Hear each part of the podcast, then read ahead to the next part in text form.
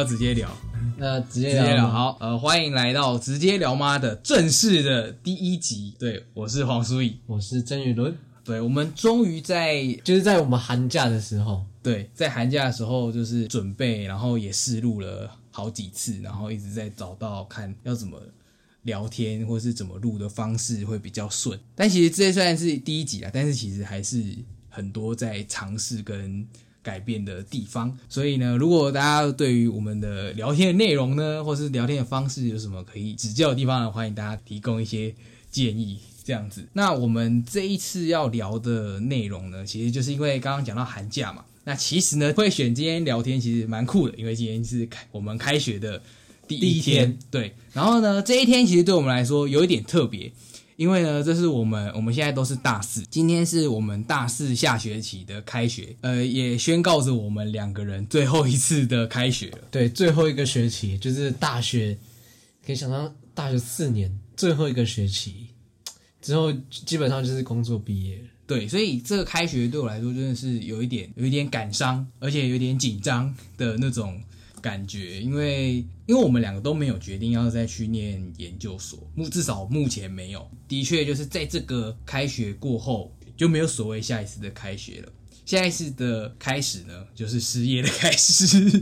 那讲其实讲到开学呢，从一直以来啊，从国小到现在，呃，大家都会说假期结束，因为开学意味着前面是假期嘛。那假期结束，大家都会说哦，要记得做收心操哦，就是你快假期快要结束的时候要做收心操。我自己对于收心操这件事情就。一直觉得小时候啦，我其实都一直到国高中的时候，我知道大学才对收心操比较有想法。在那之前，我都觉得干嘛收心操啊？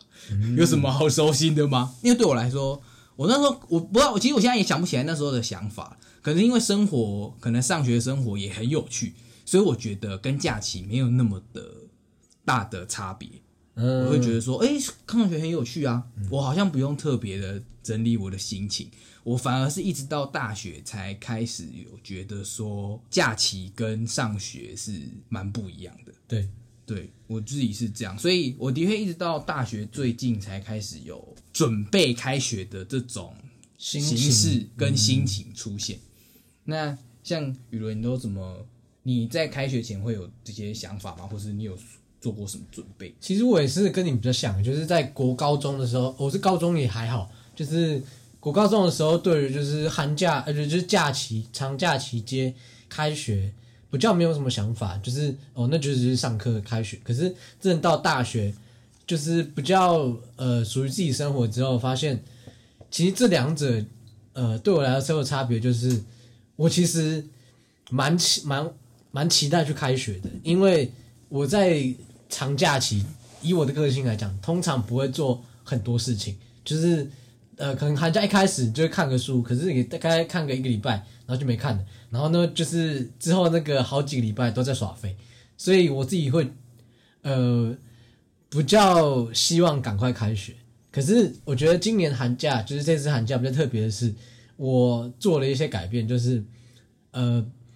调整，就是在那个开学前一个礼拜调整自己的作息。就过去可能就随便了，反正就还好，应该都起得来。可是就是最近呃这几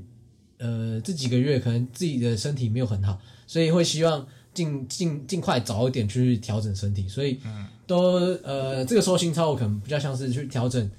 那个睡眠跟那个作息对作息，对对对，跟嗯。作息，就是可能呃每个时间固定的时间睡觉，然后每个大概固定时间起来，然后大概都是十二点一点睡，呃上床入睡，然后大概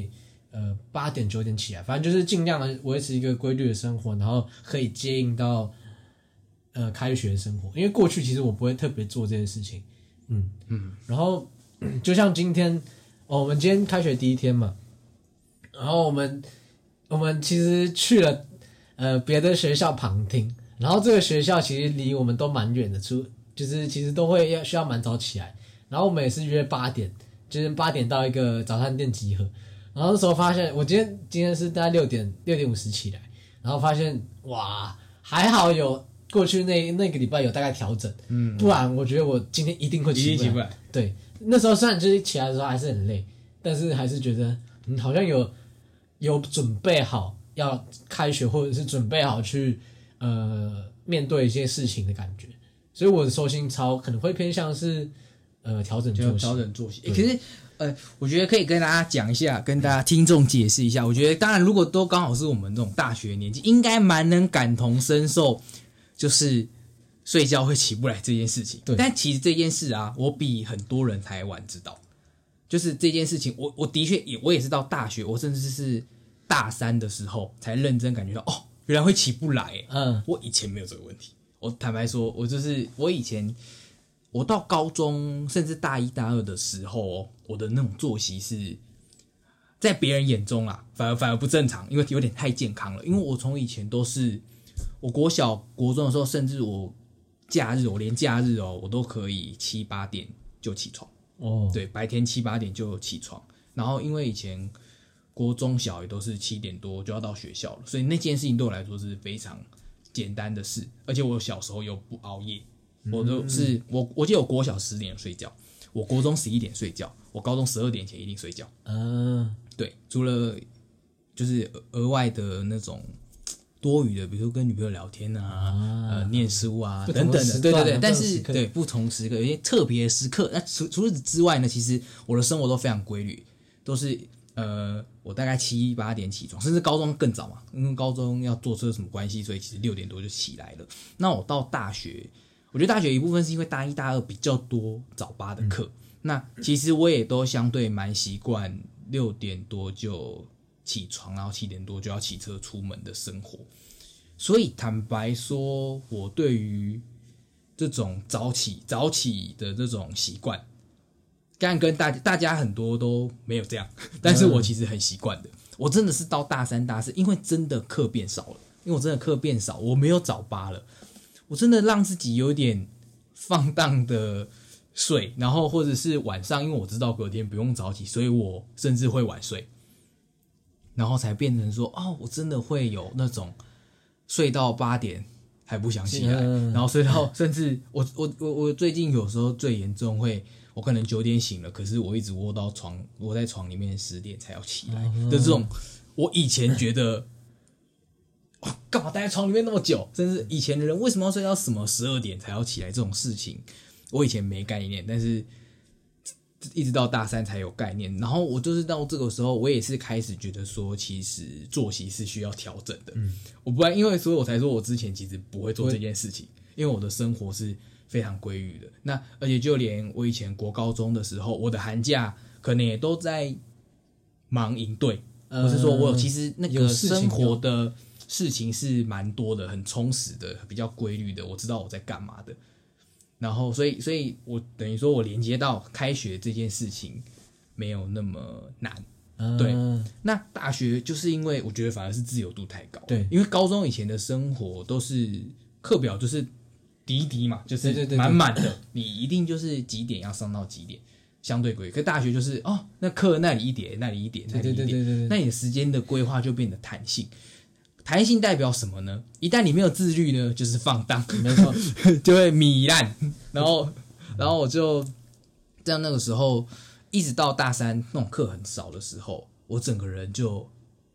自律能力真的是下降蛮多的。嗯，然后就没有办法好好的维持作息，然后就会乱来。嗯，但我觉得就是像初一刚才讲到，就是有很高的自由度，就代表呃迎面而来的问题，可能就是需要高的自律性。然后这个我觉得也可能就是大三、大四很常遇到的问题，就是生活作息乱掉，然后很多东西不如预期，呃不如预期，可能就引起一些负面的情绪。嗯就可能像是你可能有一些呃没有东，就是因为作息乱掉，然后你没有做完该做的事情，然后你可能就会焦虑说，到底啊，看我我还还有很多事情没有做完，没有做完，可是我的身身作息调不回来，那我该怎么办？然后就对于事件的处理很多担忧，然后对于自己的身体或者是一些方面也会觉得担忧，会觉得啊，看为什么不不好意思讲这话，就不好 就是为什么有这么多事情可以让我一直去烦恼，然后让我身体一直有一种很不舒服的感觉，就是怎么样都焦躁的压力。嗯，因为因为我觉得这种概念其实真的是因为大三大四真的是相对的比较明显，而且刚刚有说嘛，这种担忧会接踵而来，因为你好像没有好好的过你的生活，你好像事情做生活对有有很多不如预期，甚至有很多事情是接踵而来。尤其像我们现在大四了，那其实就会有面临到未来要就业的问题。那你到底有没有对未来准备好这件事情？它成为了一个很巨大的隐忧。嗯，对对对，他就是像他刚刚与人讲说会焦虑这件事情，也是因为你会担忧说哪些事情你好像该做，可是你又没有做，然后这件事你不知道未来能不能做到，可是这件事情好像又还没有到你给你要解决的时候，我觉得这件事情就会产生非常隐形的压力吧。我觉得那我觉得那就是一种焦虑。像我自己对焦虑的理解，就是因为我自己也像我们现在大四了，尤尤其是为刚刚有讲到最后一个大四的开学，嗯，也是最后一个开学这件事情，我觉得焦虑处理焦虑的成分会有更更高，就是开学前的准备，我觉得那个焦虑值，我我自己认为啦，其实大四开学这次开学的焦虑值是对我来说是最高的一次，就是从以前到现在，从以前到不用准备开学，到我可能大三需要稍微准备一下作息上的开学，甚至我这一次的开学已经要整理焦虑这件事情了，因为我会觉得焦虑是一种感受嘛，你会觉得感受很不舒服，但其实我觉得它背后的一个本质是来自于说我害怕某件事情没有做完。就是你害怕一个抽象的东西，导致了你感受焦虑这件事情。而且焦虑很常是一个比较抽象，大家就会觉得，呃，如果从生理上来讲，焦虑你可能就会哦，突然心脏加速，你会感你觉得有压力，然后可能甚至会冒汗、会紧张。对，那心理上其实它就是一种压迫感。嗯，对，那但是其实还有更多的其实是我在害怕事情，它其实是一种害怕的跟担忧，嗯，害怕跟担忧的一个综合体，因为我其实是害怕某些事情，那这个事情可能你有时候先感受到焦虑，但你不一定会能够看清楚你在焦虑什么，反而这个压力就一直压着。因为比如说像刚刚讲的，哦，我未来大四的要怎么走，我就说那我有能力吗？就是这些事情是很多细小的事情慢慢组合在一起的焦虑，然后你找不到一个方向去解决。我觉得焦虑反而是这种类型，然后就觉得它反而变得很复杂，我觉得很困难。那像你有遇到这样子的焦虑吗？我其实也是在大四，呃，就大四这个时间特别明显，因为呃，过去我跟苏毅也有一起在一个呃公司上班，可是我们那个呃我们做的那个工作其实是一个专案，但是专案因为去年底呃收掉了，但呃原本我我原本的计划就是在那个专栏继续慢慢做慢慢做，然后我看我能不能转正职，可是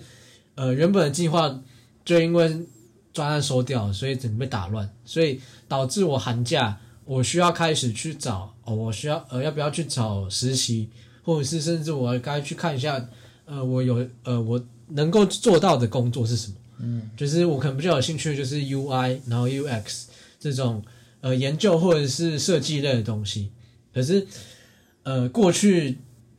其实大三大呃大三之前，其实不太会有这样的担忧，就是真的到大四之后，因为必须要跟那个就是必须要进社会了，所以你会会不确定自己之现在做的事情或者自己学到的东西到底能不能应用在工作上，或者是、呃我到底有没有这个机会，或者是我有没有这个能力去跟别人竞争，这个也是我这个寒假非常焦虑的一个点。因为其实会害怕说，哦，别的学校或者是别的人，他们是不是都很厉害？然后他们做事情的方式是不是跟我预想的很，就是呃，我理想状态说不定他们都已经达到，但是我没有达到，就会担忧是不是我会跟别人比较很差。嗯嗯，这也是呃，我觉得比较也算是一个呃会引起焦虑的一个原因。嗯嗯，哎、可是我觉得你这样算蛮不错的欸，因为就像刚刚讲说，焦虑它背后其实是害怕很多事情。可是我觉得像你就把害怕的事情算是条列的蛮清楚的欸，哦，嗯，因为像我像我自己就是对于焦虑这件事情，哦，我真的会，因为像我自己啦，因为我对于焦虑会本能性的逃避，我会比较像是啊，好烦啊，然后我就去看剧了，嗯我嗯，就会变，我我反而会这样。但是其实真正要处理焦虑这件事，的确其实是要像你这样子说，哦，我焦虑，那我其实害怕什么？你可以真的把它好好的整理出来的话，那它才是有解决的空间的。所以我其实觉得你这样很棒，就是可以可以能够去再条列出我害怕的点。那害怕的点，那就是一个解决的方向了。像我常常比较不知道我在害怕什么，那这个害怕就像你说的，其实有很多都是比较，可是比较这件事情要它会变成有一点死胡同或是钻牛角尖。那这个反而如果你知道了，你就可以先不要想这一件事情，而去专注在比如说你会担心，比如说你可能学的像 UI UX 的这些设计的东西，那你是不是真的技能有达到？或者说，那到底应该要达到什么样的技能？那其实如果以这种比较能够像是量化的，或是说比较有目标性方向的，那我们可以先去解决。对，那我觉得在这里可以，诶你要不要先稍微讲一下 UI UX 是什么东西呢？UI UX UI 就是 U User Interface，就是使用者界面。呃，它可以延伸到很多东西，就是呃最常现在讲最常见的就是手机 App，你的 UI 设计就是怎么呃这个按钮怎么按，呃就按钮设计在哪里，然后那整个布局是怎么设计的，就是都是包含在 UI 的领域。可是这 UI 其实不一定是 App，你可以是真的实体的产品，就像手机的外观啊什么东西的。那 UX 就是使用者经验，就是 User Experience，对，差点讲错，对，这是我的上次我的专业。其实他甚至研究你呃消费者或者使用者去使用这个产品或者是使用这个服务的过程，你可以是呃他一开始进入呃一开始使用这个产品，他会先做什么东西，然后他遇到什么困难或者他遇到什么痛点。那什么是痛点？就是呃，他在运用这个物件的时候，他发现很难操作，或者是没办法去解决一些问题的时候，他觉得这个东西很困扰，或者是有种呃没办法好好的完成他该做的事情，这可能就是他们使用者的痛点。就像是呃，如果一个空净就是一个空气空气清清净净机，嗯，如果它的那个就是设计的那个按钮是在最底部，可是通常很少人会，就是很少使用者会把那个手伸去最底部，可是他根本看不到。那这个可能就是一个产品设计会让使用者产生痛点的一个元素。所以使用呃 UX 要做的东西就是把这些呃会干扰或者是让他们效率可能降低的一些元素给尽量的去掉，然后去做到哦什么是最直观，什么是最有效率，或者是怎么样才是最方便使用者使用的一个呃体验过程。对嗯，对，不错啊。欸其实这样听起来，你就对于你想要做的专业有非常足够的了解。其实我觉得啊，我觉得其实透过这样子练习，其实就是一个缓解焦虑的方法，因为你真的去辨明了你害怕的。东西，当然，当然不是说焦虑有这么简单，或者说，应该说，我觉得焦虑相对是简单的，反正专业是比较难的东西。可是我们却花很多时间在焦虑上，嗯，因为比如说，就像因为你可以可以很清楚的讲说，哦，我的 UI UX 是在做什么，那它可以其实需要 master 什么样的专业，嗯，那其实如果我们可以多把心思或是更着重在这个上面的时候，其实我们就会花比较少时间焦虑比较抽象的东西啊。我觉得焦虑常常会是像我自己也蛮常靠这类的方式去打破的，就是，哦、那我不如我回到我害怕的东西，我去专注，嗯，对，但是更多就是更常会有的，当然就是所谓逃避。坦白说，如果以我们的角，以我的角度，其实逃避没有到不好，但因为逃避其实就是一种先让自己放松的方式，因为那就是生理上的一个自然反应。对，自然反应就是说啊，我觉得我现在想这个，我就是快要爆炸，我人就是已经没办法再思考这件事情的时候，那我去找一件事情放松，不然呃看剧啊、看书也好，但至少你你的心情先回复下来，你的你的焦虑指数先降低，你其实才能好好的回去审视事情啊。但是我像我最常最难做到的就是我如何在放松完以后又要回去想事情，这是我觉得很多人逃避的一个副作用，就是你你没有提醒自己要回去来想这件事情。像我就常常会这样子，但我觉得也有很多人其实连自己在焦焦虑虑，或是说我自己在害怕什么都不知不知道。对，其实呃，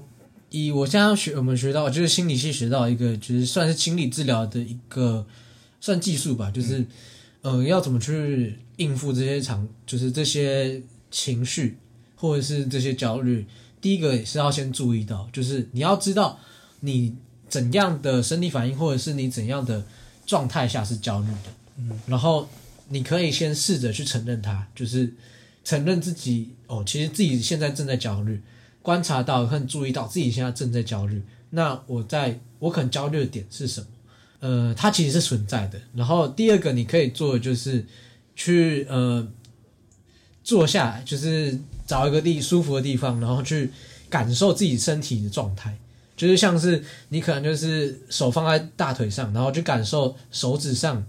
手指碰到那个大腿跟就是膝盖的或者是这些布料的一些材质，你去细细的感受，然后去细细的感受每一个指头它的感觉，然后手的呈现形状是什么，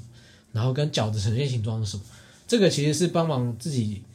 回到一个专注的一个状态，因为呃你在焦虑的时候，你通常都一直想、一直想、一直想，可是你通常这个想是没办法停住的。当你可是当你有能够有办法去注意到哦，我现在正在想这件事情，然后下一步是我能够去注意到我现在的身体状况，然后借由这个方法，然后可以让自己静下来，就是哦，我其实我先把呃这些焦虑东西，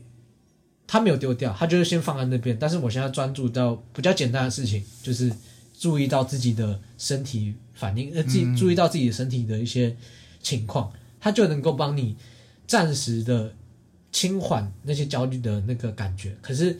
这个算是一个呃放松的一个附呃附加的一个价值，不是最主要的。就是这个治疗最强调的是你要活在当，就是好好的活在当下。虽然这个是呃讲这个，可能有些人会觉得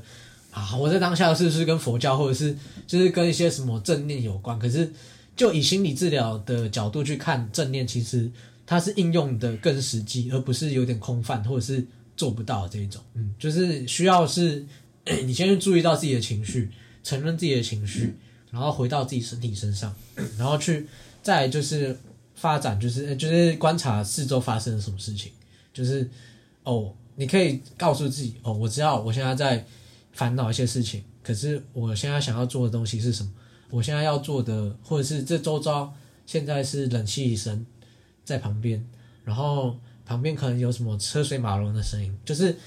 慢慢的把一些注意力转移到简单的事情上，让你能够重新回到专注的一个状态。这样就算是这是一个能够处理焦虑或者是一些负面情绪的一个开端。哦，我觉得这个方法很棒哎，嗯，因为像我，哦，我觉得讲，我觉得第一点讲的很好，就是 如何承认自己在焦虑，或者说我承认我正在这个状态里面。我觉得这个反而是很难的，因为像我常常就会，我我常常焦虑开始就会坏掉，我人就会，哦，我就宕机了，没办法告诉自己，原来我已经在焦虑了，我原来我已经宕机了。常因为有时候你在焦虑的时候，常常我可能也是在想事情，或是我在准备东西，但是这个焦虑其实已经让脑袋宕机了。可是你会觉得说啊，可是我事情没有做完，我要硬做。但实际上这个状态，你其实先必须承认自己并不在一个理性思考或是正常思维策略下的一个状态的时候，好像应该要先承认自己在焦虑。对我觉得这个，我觉得这个真的是蛮重要的。那你要你你有什么小技巧可以，比如说承认自己在焦虑，或是发现吗？其实呃，我觉得这个我是透过不停的练习，就是其实一开始我也不太知道承认这个到底是什么。呃，具体来讲，什么才叫达到承认？是有什么指标？可是我觉得是一直练习。我一开始告诉自己，哦，就是我注意到我现在好像可能有点想睡觉，然后我注意到我刚刚想的东西，就是我刚刚想到好多东西哦，可是我好像没办法解决。我知道我好像刚刚正在想很多很多会让我觉得不舒服的东西，可能已经转不过来了。对，然后哦，我知道我现在在做什么。我觉得从我注意到跟我知道去做开头，就是我注意到我现在刚刚的想法是什么，然后我承认我刚刚有这样的想法，哦啊，有一点就是你还是要有一些观察的对。力气去说，比如说哦，我已经发现了我有这样子的警讯，对。比如说我我我感受到一些这个状态，就是我有感受到，好像应该要先有我有观察到自己的这个，对对对对，就是有时候还是要把注意力放回自己身上。我觉得这个真的好像真的只能像你说要练习。对，那练习可能就是像说哦，比如说我在这个状态的时候，哦，我已经开始脑袋打结了，那我就要告诉自己，哎，我的确在打结了。嗯那我打结了，那我我需要休息了吗？还是说我要可能采取像雨人刚刚这样子的有一点正念的放松的方法？其实我觉得这样都不错。嗯，对，但我觉得，我想听众应该也很多人，不不管是如果不知道的人，当然可以试试看这样子的放松的方式。但我相信大家应该也都会有自己可能以往一套的方式。像我自己的方式啊，我比较暴力的方式啊，像雨人刚刚讲，我就想到说，像我的警讯常常是我我可能会宕机宕有点久，我可能就是在那个电脑桌前，我会查一堆东西，然后一直查，然后怎么查都不知道我查这个东西要怎么用的时候，我大概就知道我挂了。我挂了的下一个反应就是我会把电脑盖起来，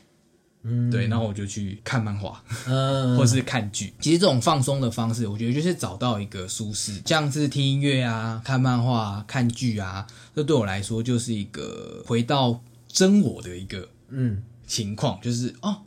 因为有点像说，比如因为像看漫画这种属于是我的兴趣，那我很在这个情境下，我在看漫画这个情境下呢，我很能掌握自己。那我觉得这也是一个就是回归自己掌握的一个模式，嗯，对。所以其实我觉得大家都应该也有各各有自己的放松方式，但是我觉得其实应该说它的历程就是这样，你要先有发现，你才能用你的方式去达到一个解决。嗯对，但其实我觉得更难的应该是后续吧，就是在你已经夺回自自主自主权有点像是夺回自主权，我已经开始哦，我应该慢慢掌握我现现在冷静的状态了。嗯那接下来呢？嗯你觉得像我我自己对于这一点就会就我觉得就看情况，因为有些人就是这种调整很快，就会觉得说，哎、我回到这个状态，我马上又可以可以去想哦，我这个要怎么解决？怎么对对，就可以马上再度回去投入刚刚的任务。嗯，但像我其实就有一点不行，嗯 就很长啊，一放松就就回不去了。嗯，对，但我也不会觉得这样子很糟，就是一切都在你的掌握之中嗯就好了。就是我会觉得也没有一定强求说我一定状态好了，或是说我就要马上的 get back 到我的任务。因为有时候你，因为我觉得可以也是慢，也是用慢慢尝试的方式。因为有时候你马上 get back，你又又挂，你又很快要挂掉了。对，所以我觉得就看情况。对，我觉得像苏玉讲到的强求，这是很重点，就是呃，去处理情绪的时候，就是不要强求自己去呃要达到原本应该做到的那个，因为你当有情绪感或者是当有焦虑感，你就是没办法做到，或者是就算你真的回到比较正常的状态，可是通常你那些想法都是呃，可能是有点自我要求太高，所以我觉得 因为有时候这可能是假性的恢复。对对对对对，呃呃，而不而不是你真的有方法去能够马上解决。嗯，因为有可能有时候你只是本来内心就希望赶快恢复，所以你以为你已经恢复了，实际上还有很多的状态是没错没错你没有解决。那我觉得这个就只能慢慢的靠练习去解决这种，我们对我们来说叫做自我觉察嘛。其实这种自我觉察的能力，其实这刚刚讲的也都算是自我觉察的一部分。那坦白说，我自己觉得，就连我们念心理系的都不一定很会了。那我觉得。呃，很多就是没有自我觉察这个概念的人啊，或者我甚至是其他人，其实不是说每个人都没有，但是真的很多人会相对的比较忽略。嗯嗯，那其实我那时候也都会，我其实会一直在想一件事情，就是说忽略真的有不好吗？我其实会一直想、欸，就是像因为有时候你跟比较没有心理背景，或是没有对于这件事情比较概念的人。他们我会觉得说，哎、其实他们也过得很快乐啊，就会觉得说，但我们不不不一定了解他们内心的实际的状况，可是有时候会觉得说，这种觉察有时候真的有必要吗？嗯嗯，对，有时候也会有这种反思啦。但我觉得看每个人对于觉察的这种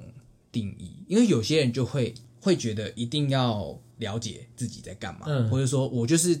要掌握，我就因为因为我觉得掌握感是一个 key point。就有些人会觉得说，我其实不用知道那么多，对，自己的状态我就很有掌握感，嗯对，因为我掌握的事情它很 OK。但很多人，我觉得相对是那种心思比较细腻的，那你可能就要掌握更多细节，对你才有办法掌握自己。嗯我觉得相对就是这种状况。嗯我觉得这也蛮有趣的，就是我其实有想过，就是呃，心理系在做这些，或者是心理智商、心理治疗在做这些东西，对于大家真的是有必要的吗？就是就心理健康这个词，就是我觉得以我自己的观点，或者是我们心理学的训练，会觉得自我觉察是很重要的，因为你这样才能知道，嗯、当下自己的情况是什么，然后你也呃，因为观察到有自己的这样的情况，然后会有比较好一点的一些应用方法。嗯，但就像书里讲，有些人可能觉得他根本不需要，就是我不确定是不是不需要，就是呃，已经就是觉得没有必要。对于自己了解的人，他做的很开心，那好像也不会说他的心理健康，就不会说他心理也不健康啊。对啊，对啊因为就像我刚刚说的，可能他觉得不用掌握那么多的心理的细节，那他觉得哦这样就 OK 了。那他如果觉得 OK，那其实就 OK 啊。对啊，好像也没有说强，就是一定要把这个概念就是套在每一个人身上，嗯就是每一个人可能真的不一样。对，所以其实这件事情就，我觉得真的就是见仁见智了，嗯，对啊。但如果念心理系，就是我相信啊，因为我自己也觉得说，像念心理系的，相对就是对于自己的心思稍微比较细腻的，嗯或是对事情比较有敏感的，那相对你可能自我觉察这套对你来说，可能就会有相对比较有用，或是放松或焦虑的。没错，对，所以我觉得，我觉得看人啊，而，而且尤其是这一套东西呢，应该说你有时候不一定会知道你什么时候会用到啊，对啊，对啊，有时候来了哦，才发现，哎，原来我也是有这个状况，只是以往都忽略了，因为我不得不说，我其实这我自己对于这样的状况也是一直到高三吧，我高三还是大学的时候才有真正的对于自己心里的感受去做琢磨。嗯，不然，其实我在这之前也都是觉得说，哦，哦，哦，就这样，哦，哦，就这样过了。因为我会觉得我是事物导向，我会以解决问题为主，反正问题最多最后都会解决，无所谓，所以我不管，不会特别意识到心理的一些东西。真的不会。我以前真的不会，我一直真的是一直到高三，可能那时候刚失，我那时候可能失恋吧。然后失恋到有点 over，就是嗯情绪到到有点 over，然后那时候又要面临学测的准备什么的，所以其实那时候的我，我觉得那是我真的第一次感到心里太多的情绪多到，哦，我我发现我真的解决不了的时候，嗯我真的才慢慢的透过很多的方式，慢慢的去排解，或者是透过很多的方式去觉察说，哦，其实我有这样子，我正在思考这样子的事情，我正在去决定。那我觉得这样子的事情，就是可能也许，也许就是在生活生命的某一天，你会有这样子的需求，嗯，对吧、像你有想，说像你有这样子的经验吗？就是可能遇到什么事才这么敏感，还是说其实你从小就对于这件事情有一定的敏感度？敏感度来讲的话，好像是从也是从大学，我是从大学开始，就是、啊，我可能我觉得我应该是偏向走，就是呃心理，就是学那个智商的时候，才慢慢感觉到哦，呃，因为我一直都会觉得，呃，就来念心理系之前就觉得，呃，心理系就是研究人的东西，嗯就不太会有一种回到自己的感觉，就像是我在研究别人，而不是自己对于自己的一些状态的一些觉察什么的。嗯，反而会觉得哦，这个东西很有趣的，就是，呃，我们学这些哦人有什么特性什么的，可是那感觉都是别人，不是回到自己的感觉。那好像那时候也是学智商的时候，才不叫，呃，就是智商误谈，呃，会谈那个时候才不叫觉得，哦，好像自己的心理状态，那时候才慢慢的感觉到跟觉察到。因为我像，因为像我刚刚说，我高三就会面临到这个状况，所以其实我自己念心理系有一部分本来就有想要了解自己的意思。哦，对、嗯我其实那时候本来就有一点想要是念心理系，想要搞定自己。嗯，但很多人大家也都会笑说什么，反而念心理系容易得病，因为的确我记得那时候老师也有讲说，所有科系里面啊，最容易最容易得忧郁症的第二名，或是最容易自杀的第二名就是心理系。嗯，因为我觉得自我觉察有点像是你本来就没有觉察，没觉察本来没事哦对，啊觉察突然有事了，嗯对，就会有这种问题。对啊，就是可是这就是因就是因人而异啊。对啊，因为我觉得就是你你没有办法说什么好或不好。哦我觉得这里就想到，因为我最近在看《晋级的巨人》啊，对我最近在看《晋级的巨人》，然后我就想到兵长说的话，哎、没有人知道。对，没有人知道你现在做的决定会造成什么结果，或者你你现在做这个决到底要做这个决定好，还是做那个决定好？因为没有人知道会怎么样。对，选你喜欢的就好。对，选你喜欢的就好。我觉得这句话真的是很 我也很重哎、我也很重这句，我真的很重，就是哦，这里应该没有剧透到啊，没有呃没有。我不知道。我觉得还好，应该没有剧透到 我没有，我没有讲哦，我嗯没有剧透。但但我就说这句话真的很重，就是不管在所有发生任何事情的时候，就是他每次都会讲这一句话，就会觉得哇，真的是这样哎，因为你为什么要去想会发生什么结果呢？嗯。因为没有人知道啊，你不会知道你不做这个会怎样。嗯。这么重，就是因为我那时候，我觉得我大二的时候也有去，也有哎、有去学校的那种智商中心稍微智商过一下，就是人生总是有一些小困扰，嗯，他也是我那时候也是谈到了一个议题，可是这句话反而是我自己讲出来，是因为我就是，因为我觉得这个这句话，如果你没有好好用，反而会变成一个困扰的来源，嗯嗯，因为你反而因为你很清楚知道说啊，我就不知道如果我不做会怎样啊，那我该怎么办？嗯，对，反而这句话，但就是这句话看你变成你要怎么用，对对对对，你怎么去理解？对你怎么去？理解？就是有些人会觉得说这句话好啊，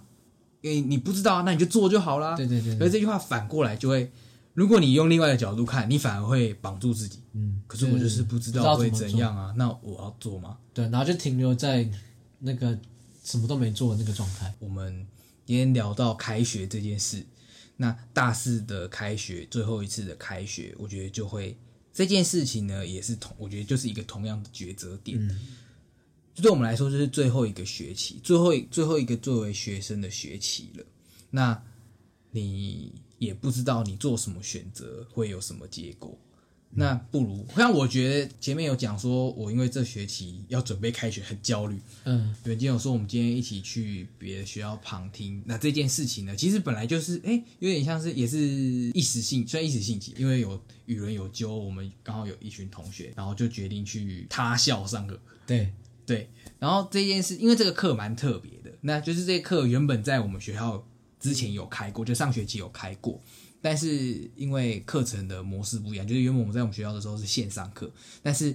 这学期他到他校上课的时候呢是实体课，嗯，那我们就想去听听看，说，诶，那线上跟实体课的差别在哪里？那就发现，哇，实体课的整个内容其实扎实很多，然后甚至它还多了一个有趣的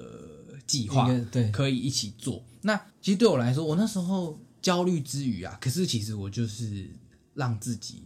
尝试着放到这样子的情境里面，就是我把自己丢到了他校，嗯然后把自己丢在了这样不同的上课氛围、不同的人群，然后甚至又多了一个新的挑战，像参与这个计划。然后我觉得我最后就是，我那时候其实，在去之前都一直在想，哦我要去吗？我